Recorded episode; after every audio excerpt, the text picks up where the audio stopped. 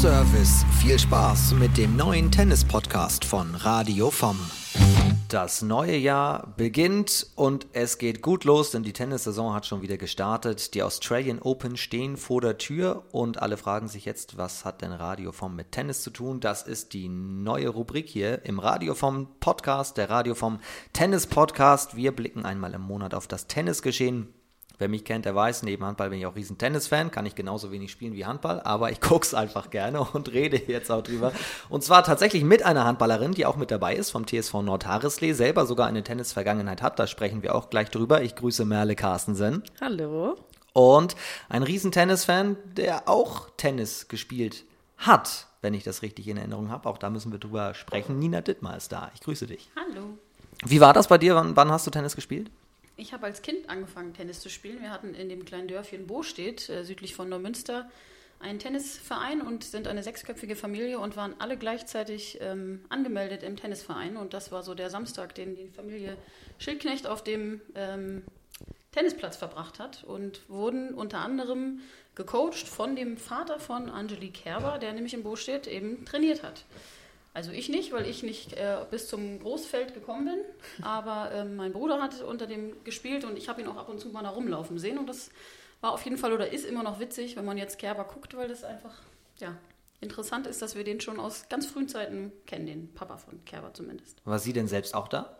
Sie habe ich in Burstedt nicht gesehen, aber sie hat mit den größeren, also ich habe irgendwann dann aufgehört zu spielen und äh, die größeren auf dem großen Feld, die haben dann auch mit Kerber mal gespielt, genau. Und die war auch damals schon auf jeden Fall gegen die Jungs in der gleichen Altersklasse deutlich überlegen.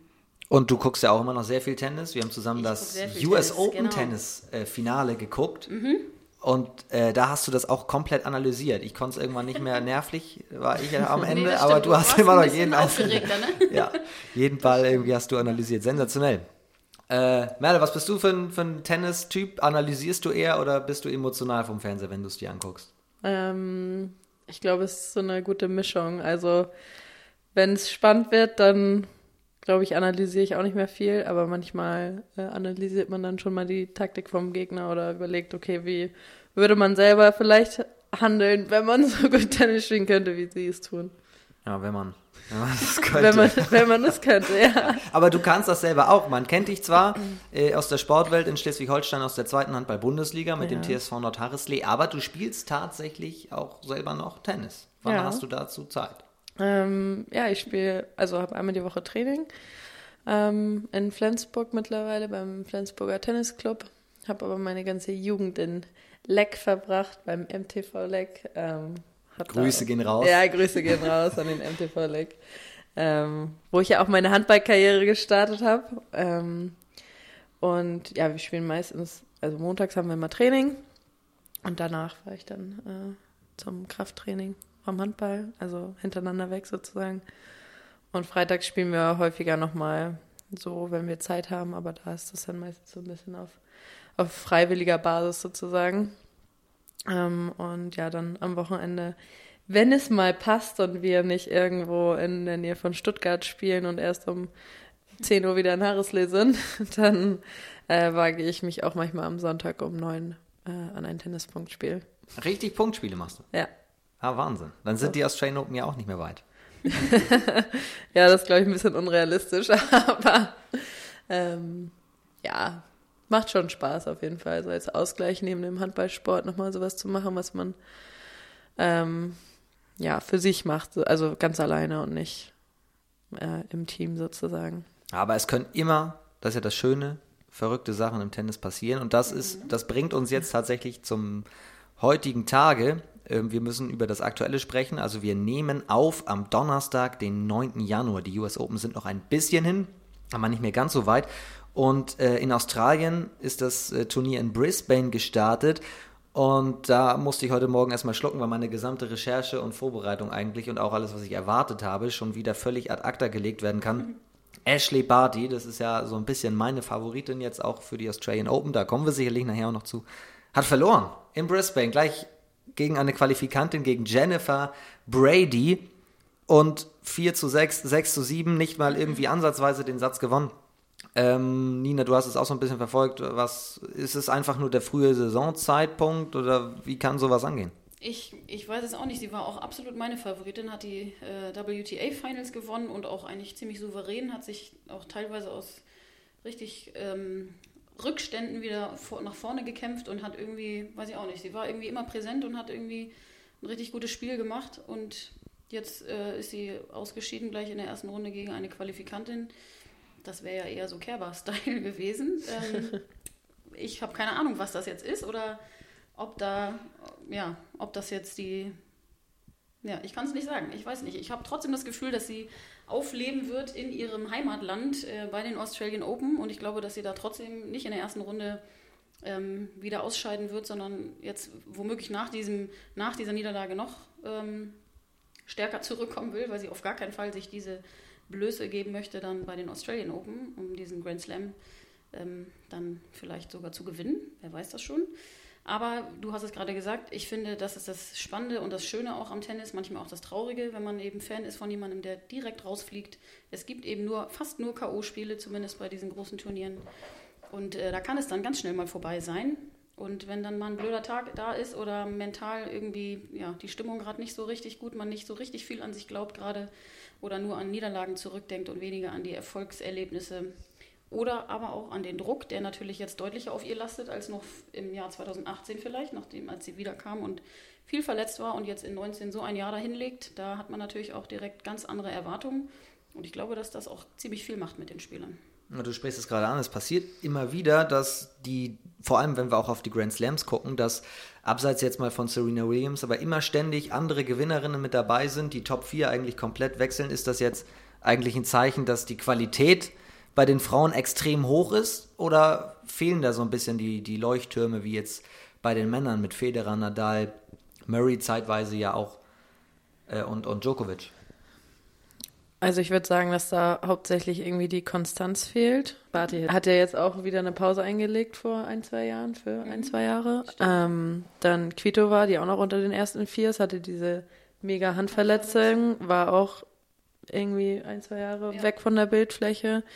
Serena Williams, mit der man ja immer irgendwie rechnen muss, hat ein Kind bekommen und so weiter. Und so zieht sich das ja irgendwie so durch die Reihen, dass da immer mal irgendwas war, wo eine Spielerin dann fehlte, mhm. aus irgendwelchen Gründen. Ähm, ob es Kind oder Verletzung oder sonstige Dinge sind. Ähm, und ich glaube, das ist gerade bei den Frauen momentan in Anführungszeichen das Problem, ähm, sodass da halt die Konstanz fehlt, ähm, würde ich jetzt sagen.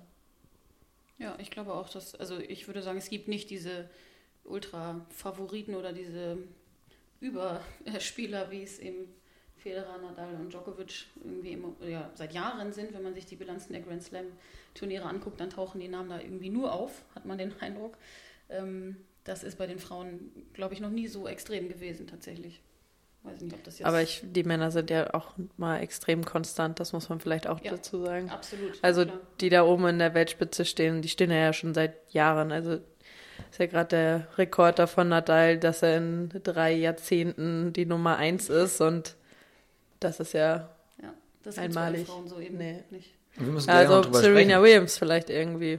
Oder? Ja, die ist ja auch krass ist, und kommt nach zehn Monaten ein Kind gekriegt, einfach mal schnell und gewinnt einen Grand Slam oder kommt ja. wieder ein erstes Spiel und haut alle um. Gar kein Problem. Aber würdet ihr sagen, die hat nochmal das Potenzial, auch dieses Jahr einen Grand Slam zu gewinnen? Wer jetzt? Serena Williams? Auf jeden Fall. Ja? Ja. Ich glaube auch, die hat auch Also wenn die ihr bestes Tennis spielt, dann hat da keiner eine Chance, glaube ich.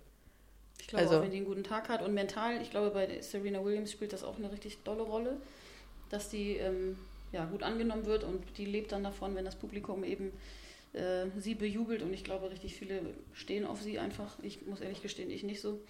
Aber ich glaube, die ist einfach ein Tier, diese Frau. Die kann also ich kann mir aber auch vorstellen, dass bei ihr dieser Rekord schon auch noch im Kopf ist, dass sie mhm. unbedingt die meisten Grand Slam-Titel ja. gewinnen will. Die Frage ist dann natürlich nach dem. Druck, ne? Wenn du, du hast immer diesen ja. Nimbus der Unbesiegbarkeit ja, und jetzt kommst du, also ist, sie hat ja jetzt die Finals verloren. Ja, aber sie kommt ja immerhin noch bis dahin in ihrem Alter. Ja, stimmt auch. Und ähm, ich glaube, da ist dann immer alles möglich und da hängt es dann wirklich echt von der Tagesform ab. Und was sie jetzt für ein Kopfmensch ist oder nicht, kann man, glaube ich, schwer beurteilen als Außenstehender. Aber ich glaube schon, dass sie da den oder den Anspruch an sich selbst hat, diesen Rekord noch zu holen, bevor sie ihre Karriere beendet. Und ich glaube auch, dass es realistisch ist. Und sie hat im Gegensatz zu Ashley das Jahr erfolgreich gestartet. Mhm. Serena ist angekommen in 2020.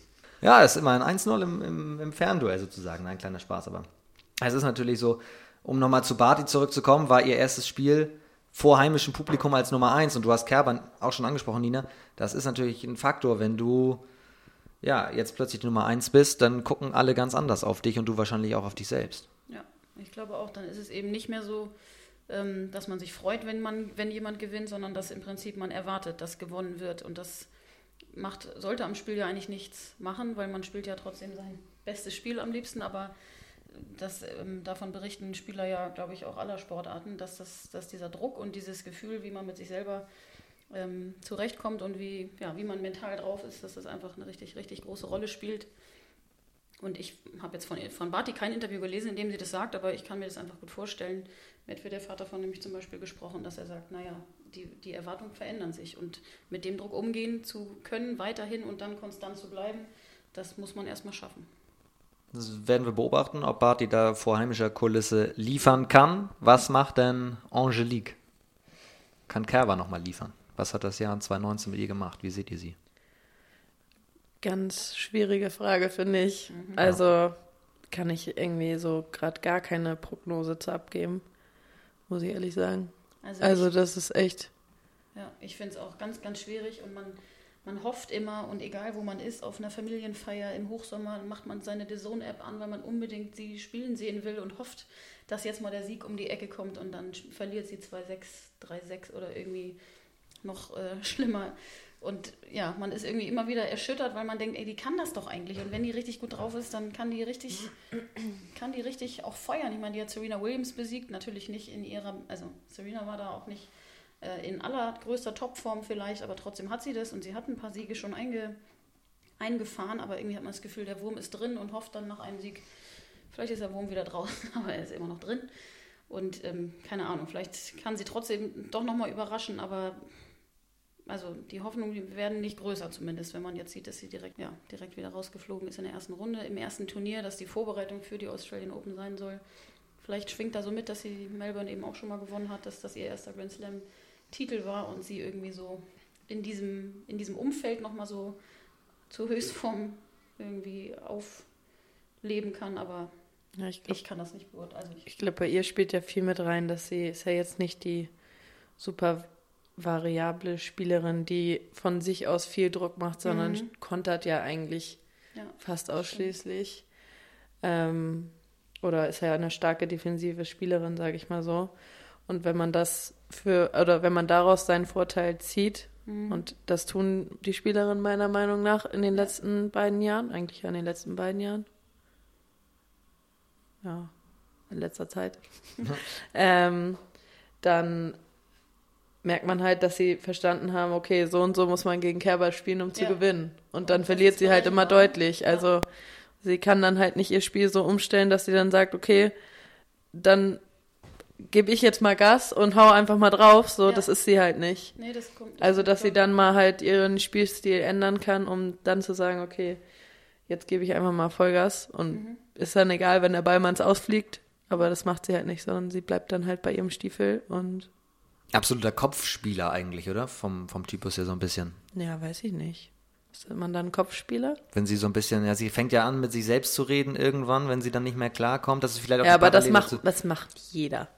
Aber also. bei ihr ist es schon sehr extrovertiert. So, du siehst wirklich an ihrem Gesicht, ja. sie guckt dann, also es wirkt so hilflos, weil sie dann immer Richtung mhm. Tribüne guckt und sagt, was soll ich machen? Was soll ja. ich machen? Ja. kein Konzept, wie du sagst. Ja. Also, in dem Sinne weil von sie, zu antworten. Ich finde halt, sie kann, wie gesagt, ihr Spielsystem dann halt nicht so verändern, dass sie halt dann andere Akzente setzt. Also ich verstehe sie schon, dass sie dann, was soll ich machen, weil sie ja nichts verändert, ja. sage ich mal so. Also ich glaube auch, sie ist, sie ist super emotional, ähm, was sie in ihrem Kopf sich sagt, weiß ich nicht, aber man merkt so dermaßen deutlich bei ihr, dass wenn sie dann mal so eine kleine Pechsträhne hat und mal irgendwas nicht klappt oder früh gebreakt wird oder so, dass sie relativ schnell so ein bisschen zickig wird quasi. Ich glaube, ich wäre auch so, wenn ich Sport machen würde noch, weil man einfach so ein bisschen sich über, also nicht ein bisschen, man ärgert sich dermaßen über sich selber und dieser Ärger überlagert dann aber irgendwie die Fähigkeit, da rauszukommen und irgendwie diese Aggression womöglich zu nutzen, um irgendwie einen ein bisschen aggressiveren Angriff mal zu spielen und nicht immer dem, der, Spiel, der Gegenspielerin irgendwie mitten vor die Nase.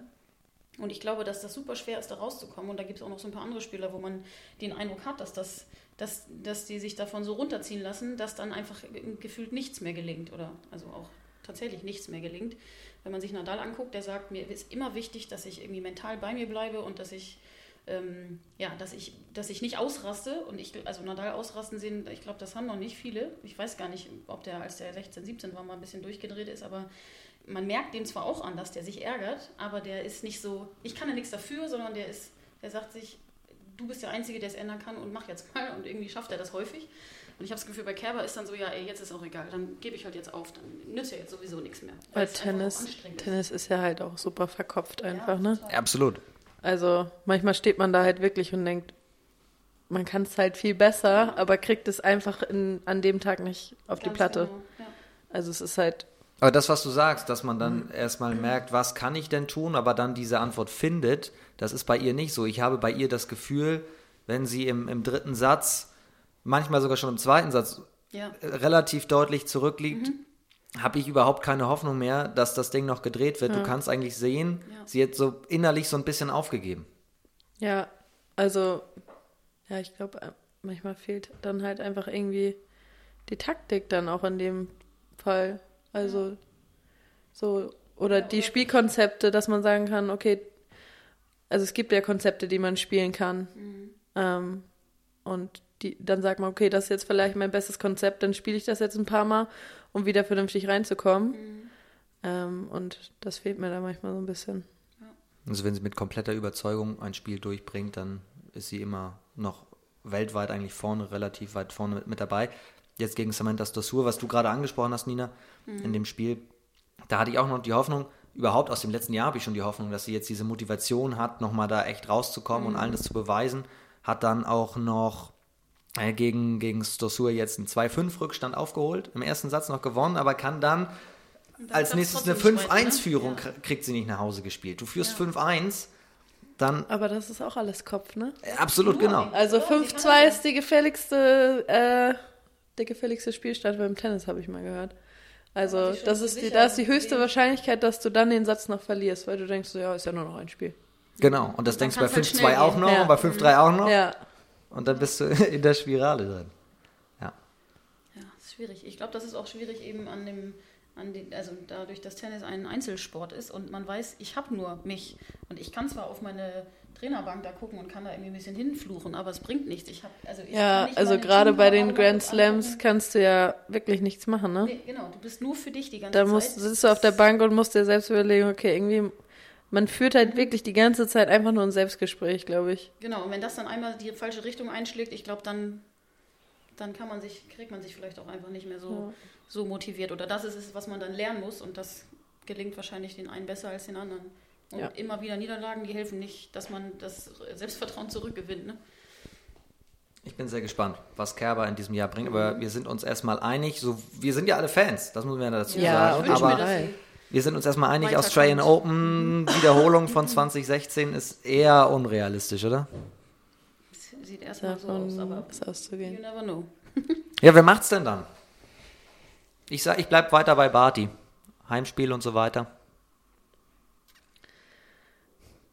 Sag du erst. Also ich, ich, mein Favorit ist auch Barty. Ich mag die irgendwie gerne. Ich finde, die spielt nicht so konventionell vielleicht wie Kerber. Die hat manchmal schon ein bisschen aggressivere ähm, Spielzüge drauf oder ist, ja, geht ein bisschen mehr, ist ein bisschen offensiver, glaube ich.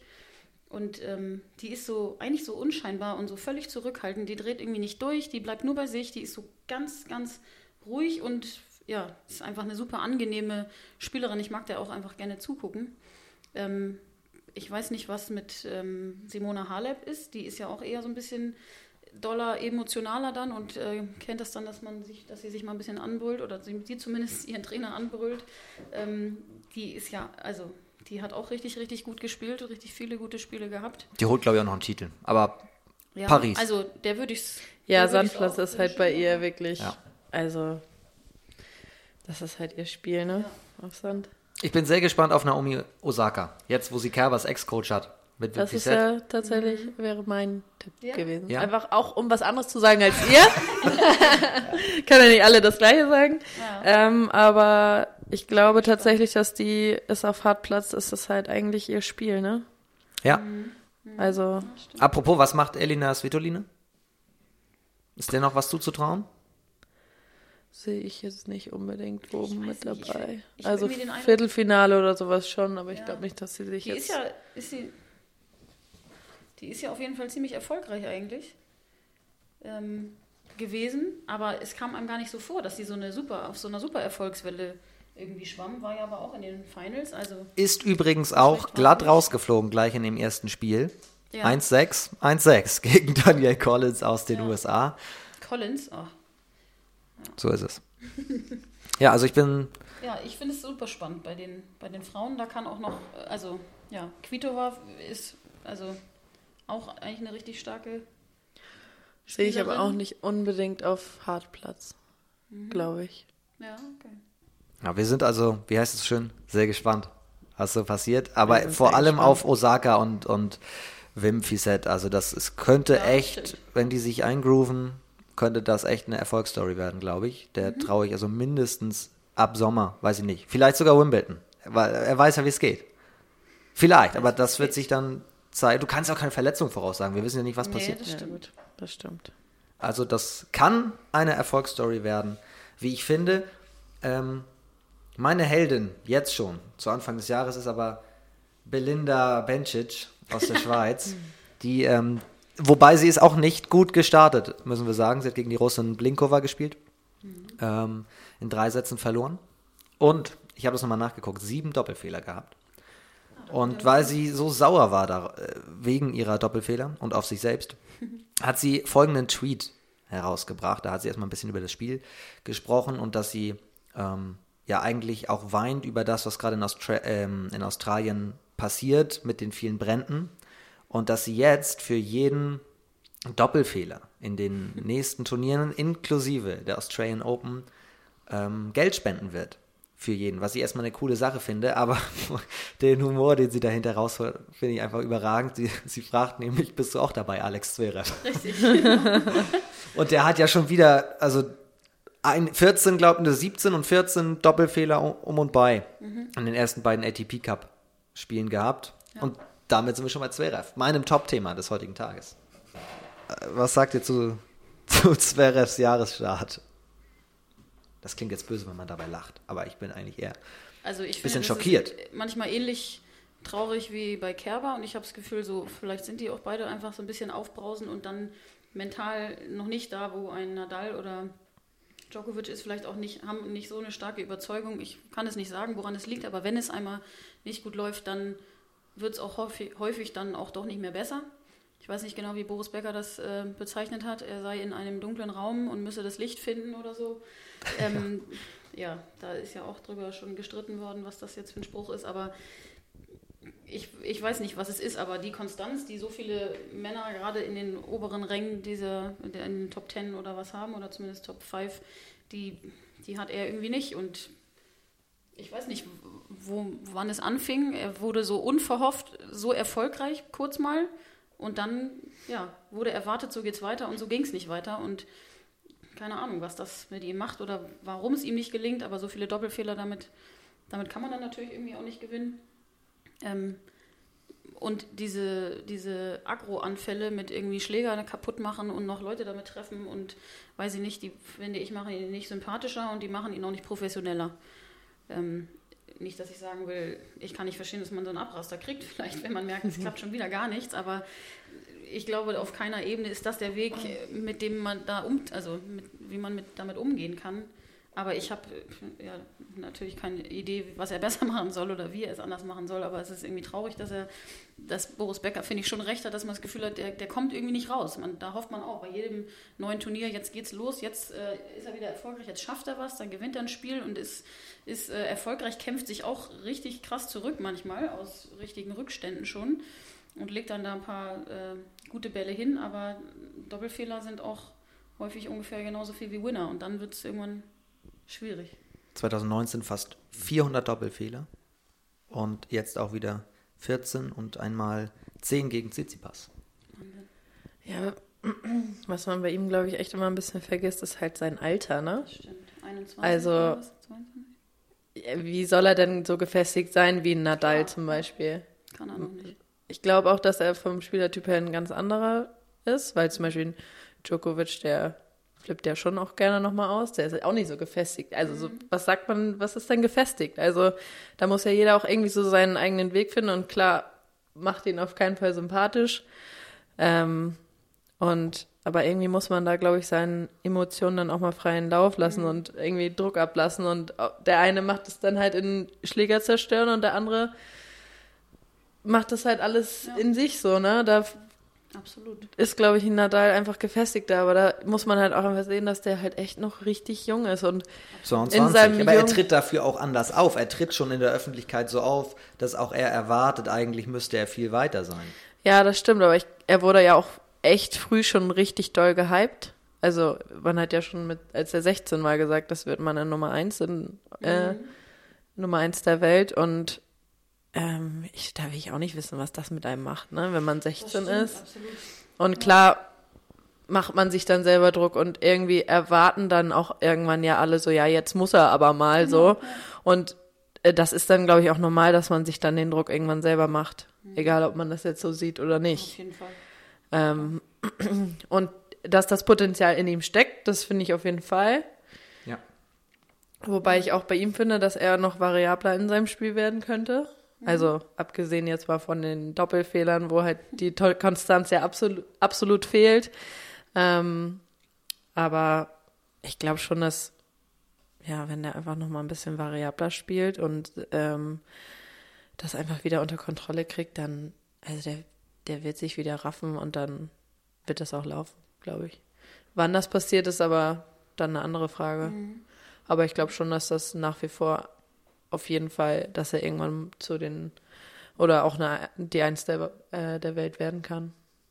Sehe ich auf jeden Fall so, weil ich finde ihn halt extrem jung und wenn man sich anguckt, wie ähm, die Weltspitze momentan zusammengesetzt ist, die sind alle Ü30, ne? Ja. Also, Ich bin auch deiner Meinung, also wir werden den noch weiter sehen, aber ich kritisiere auch gar nicht so die Emotionen. Man kann über die Schlägergeschichte sicherlich echt streiten. Ja, das Was da so passiert? gar nicht, finde ich. Ne? Aus dem Stall zahlst du eine Geldstrafe dafür, wie. Also, ja, aber klar, das sind Aggressionen im Spiel, die kann man nicht. Aber man nicht halten. also was ich kritisiere, auch weil du sagst, er ist so jung, die, die Trainerfrage. Er lässt sich aktuell nur noch von seinem Vater coachen. Ja. Becker hat es auch nochmal gesagt, dass der Vater sowieso immer dabei sein wird und auch äh, ein gewichtiges Wort für Zverev haben wird, aber hol dir doch nochmal von außen einen, einen Rat, der dich eben auch in diesen jungen Jahren, das finde ich immer, glaube ich, sehr hilfreich, wenn man sich die anderen in den jungen Jahren anguckt, der dich an die Hand nimmt und dir den, den Weg auch so ein bisschen leitet.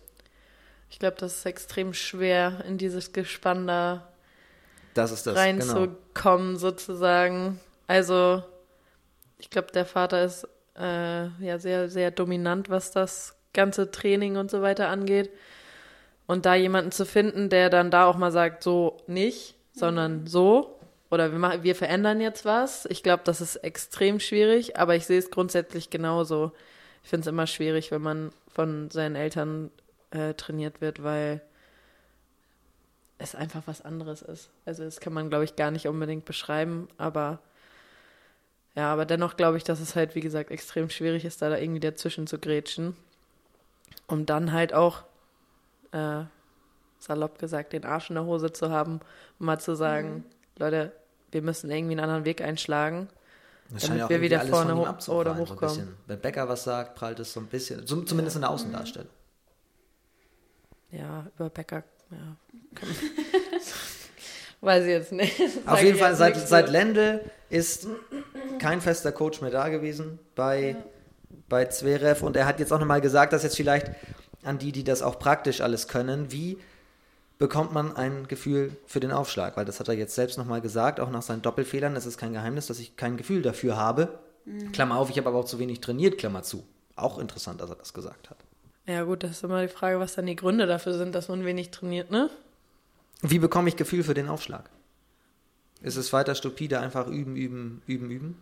Ja, beim Tennis, kann beim, ja. Tennis beim Tennis ist halt richtig viel einfach, wirklich einfach nur machen und üben, üben, üben.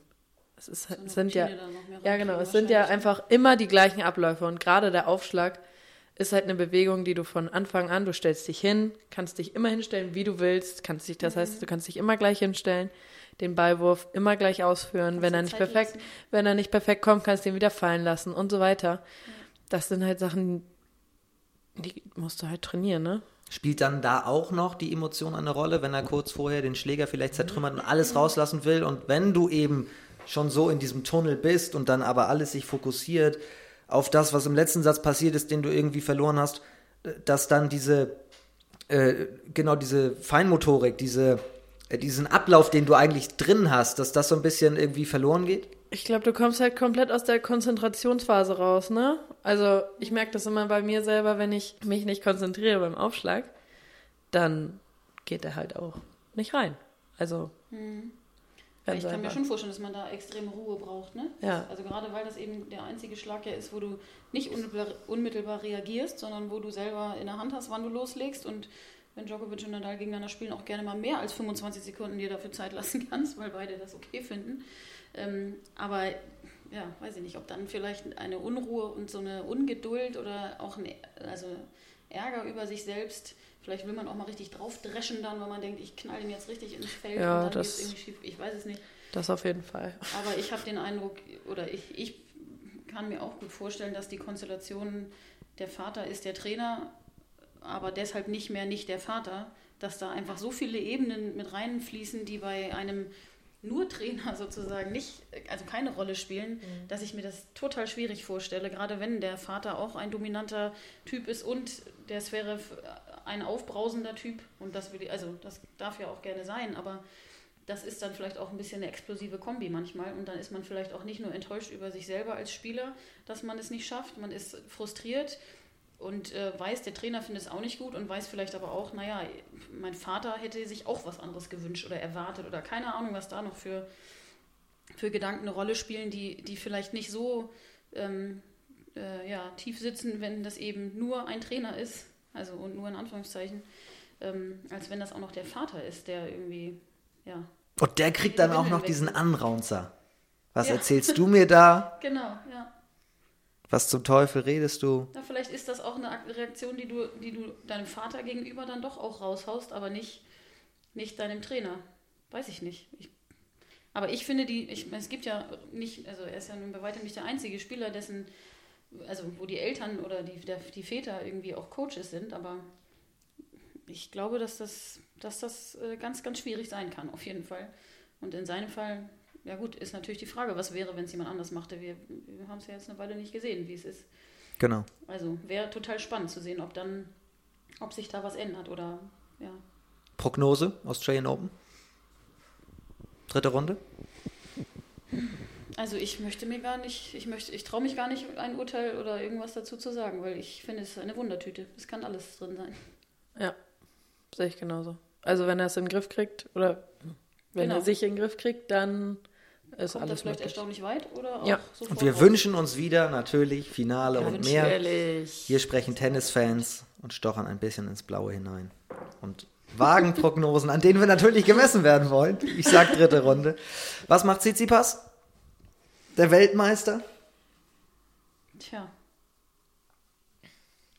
Oder drehen wir es mal um. Wer sind denn eure Favoriten? Wer gehört zum, zum Kreis? Was sagst du denn? Du kannst ja auch mal was sagen. Ich sag Djokovic. Ja, Hartplatz ist sowieso seins. Er ist super gestartet, auch beim ATP Cup. Ähm, ist mal, also für den Jahresstart ist er sowieso immer gut. Und ähm, ich, mein, mein Gefühl sagt mir Djokovic. Ja, ich glaube tatsächlich auch Djokovic, aber ich wünsche mir das nicht. ich wünsche Warum mir nicht? nicht Djokovic auch nicht. Warum nicht? Weiß ich nicht. Ich, es, ich habe nicht so die Sympathien für Djokovic. Ich kann das nicht so richtig sagen, warum, aber so zum Beispiel so ein Federer oder so ein Dominik Thiem oder so, dem würde ich das mehr gönnen. einfach Aber warum, Sympathie. warum gehst du trotzdem mit Djokovic? Ja, weil er einfach hat Platz Gott ist. Punkt. Punkt. also ich würde, ich würde äh, also es, es wird ja gemunkelt, äh, Federers letztes Jahr sei möglicherweise angebrochen. Ähm, und der hat ja eigentlich schon noch mal Bock, ein bisschen was rauszuhauen, bevor er jetzt dann geht. Am liebsten will er ja mit Pauken und Trompeten dann vielleicht seine Karriere beenden. Darüber muss man ja auch nicht spekulieren, das wurde auch schon häufiger gesagt, ist vorbei und irgendwie geht es noch Jahre weiter. Aber der Mann ist jetzt, glaube ich, 38 mittlerweile. Und ähm, ich würde es ihm total gönnen. Die Frage ist natürlich aber, ob er jetzt mit so einem wie Djokovic, der auf irgendwie so extremem Niveau und so konstant spielt und einfach so dermaßen überzeugt ist von sich, wie, glaube ich, kein anderer Spieler, ehrlich gesagt, ähm, ob er das jetzt wuppen kann. Äh, Nadal hat einen richtig, richtig, richtig guten Start hingelegt, auch im ATP Cup und so weiter. Ich würde es dem total wünschen. Der hat ja letztes Jahr im Finale so doll geworden, also verloren gegen Djokovic, dass Tom und ich uns geschrieben haben und gesagt haben, ist das hier gerade versteckte Kamera, was ist hier gerade los? Weil Nadal gar nichts auf die Reihe bekommen hat. Ich weiß nicht, ob du dich noch erinnerst. Ist ja jetzt ein Jahr her. Das war, man hat sich gefragt, was ist das eigentlich gerade? Das kann nicht sein. W wann holt der seinen richtigen Schläger raus und wann haut er hier zurück? Das war ganz, ganz traurig mit anzusehen. Doch, ich erinnere mich noch. Und ähm, wirklich, also das war wirklich, wirklich traurig.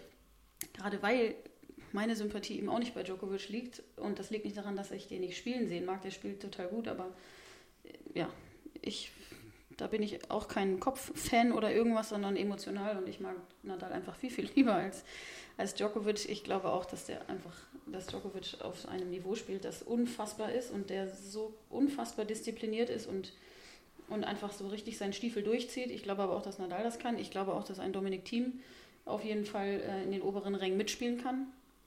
Ähm, auch wenn er jetzt gerade vielleicht nicht die beste äh, Leistung gezeigt hat. Aber ich glaube, dass auch ganz, ganz viel einfach mit der Form an dem Tag, an dem sie ihr erstes Spiel haben, zusammenhängt. Und wenn der erste Lauf gut läuft, also der muss gut laufen, die erste Runde, sonst ist man eben raus.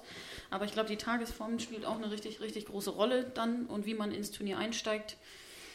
Tsitsipas hat gegen Kyrgios verloren und hat sich mega aufgeregt, was ich verstehen kann, wenn man gegen den verliert. Aber der ist vielleicht auch noch nicht ganz so konstant wie, wie andere Der ist ja auch noch am Anfang. Also ich glaube auf Der jeden ist Fall, auch 21, also ich glaube auf jeden Fall, dass es einer von den Routiniers machen wird. Also ich glaube Das nicht, dass. Tsitsipas oder Medvedev oder Team oder so gewinnt. Mhm. Kann ich mir nicht vorstellen. Dafür sind die Medvedev hat halt richtig Bock, seinen ersten Grand Slammer mit nach Hause zu nehmen. klar auf jeden, auf jeden. Fall, aber ich glaube, da haben alle Bock drauf. Ja, ich auch. Ich will sonst auch einen nehmen.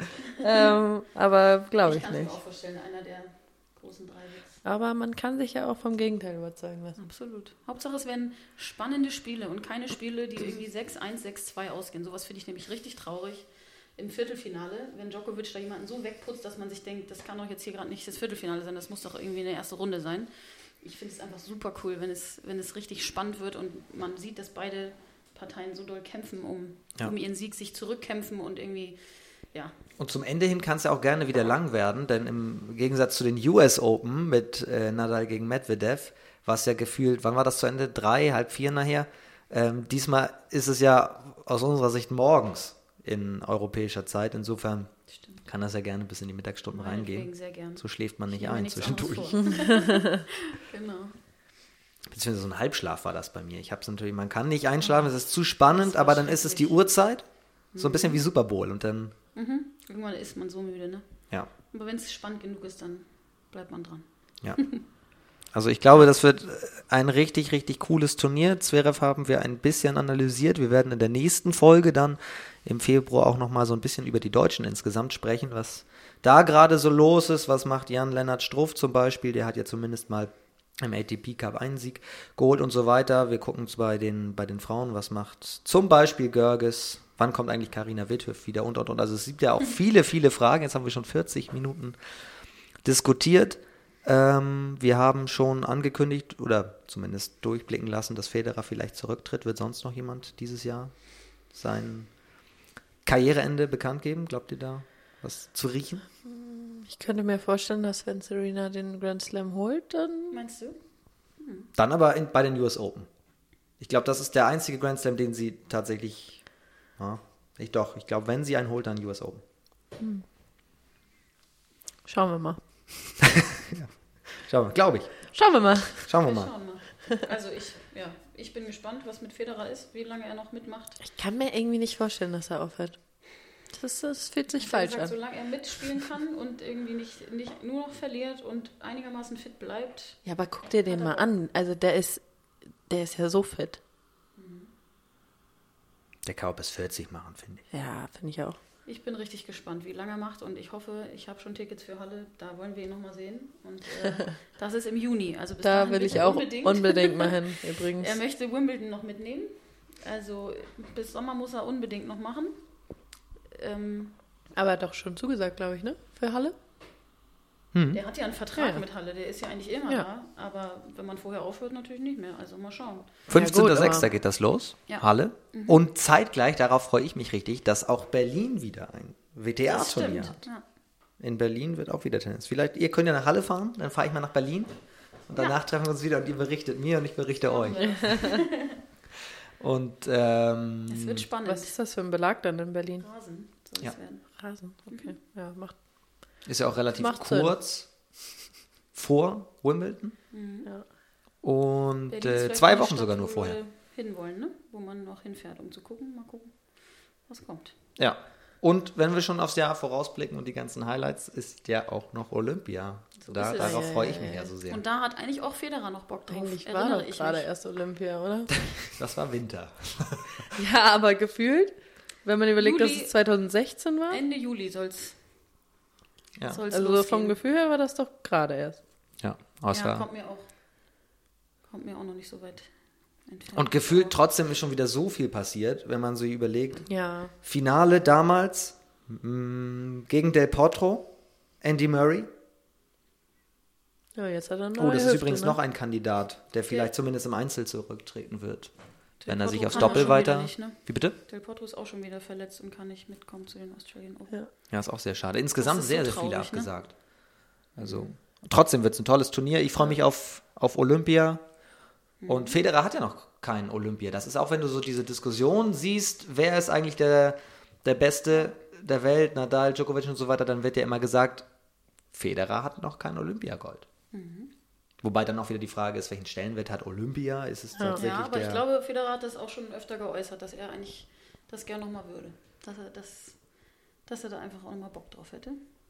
Und solange er gesund bleibt und hoffentlich sich kein Spieler verletzt, wird es spannend, was das Jahr so bringt. ja, und wer Olympiasieger ist, ist für immer Olympiasieger.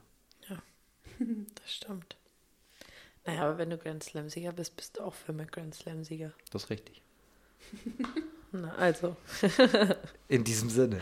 in diesem Sinne mal wieder. verabschiedet sich dieser Tennis-Podcast, der Lichtschalter unter dem Tennis-Podcast, verabschiedet sich aus der ersten Folge. Wir freuen uns auf ein schönes Turnier. Also du gehst mit Barty, Jo. du gehst auch. Barty nee, du gehst nicht Nee. mit Barty, du gehst mit Ich gehe mit Osaka. Osaka. Ich gehe auch Aus mit Barty. Prinzip auch. Okay, aber wir gehen Wir beide mit Djokovic. Ja, ja. Djokovic und du gehst mit? Nadal. Mit Nadal. Also, aber ich halt nur in Klammern, quasi. nee, das Klammern gibt's hier nicht. Ja, also ich will das nicht, aber ich glaube das. Aber es geht ja nur darum, was du glaubst, nicht Ja. ob du dich freust. Eben deswegen in Klammern. Wir Schauen werden wir sehen. In diesem Sinne, vielen Dank euch fürs Zuhören. Schreibt uns gerne mal, wie ihr diese erste Folge empfunden habt, ob ihr, ob ihr mit gewissen Standpunkten sympathisiert oder komplett anderer Meinung seid. Und dann hören wir uns wieder nach den Australian Open. Vielleicht ja auch einfach, lass das oder so. Vielleicht denken ja auch einige so, lass das bitte. Ja, Dann müssen sie es ja nicht hören. Ja, gut, das stimmt auch wieder. So. Und dann werden sie auch nicht bis zum Ende, wenn sie nach fünf Minuten sagen, was, was wollen die So eigentlich, dann sollen sie es bitte nicht anhören. Das ist, wir zwingen ja keinen dazu. Höre es jetzt. Ja, Gut, schöne Australian Open. in diesem Sinne. So ist es. Macht's gut.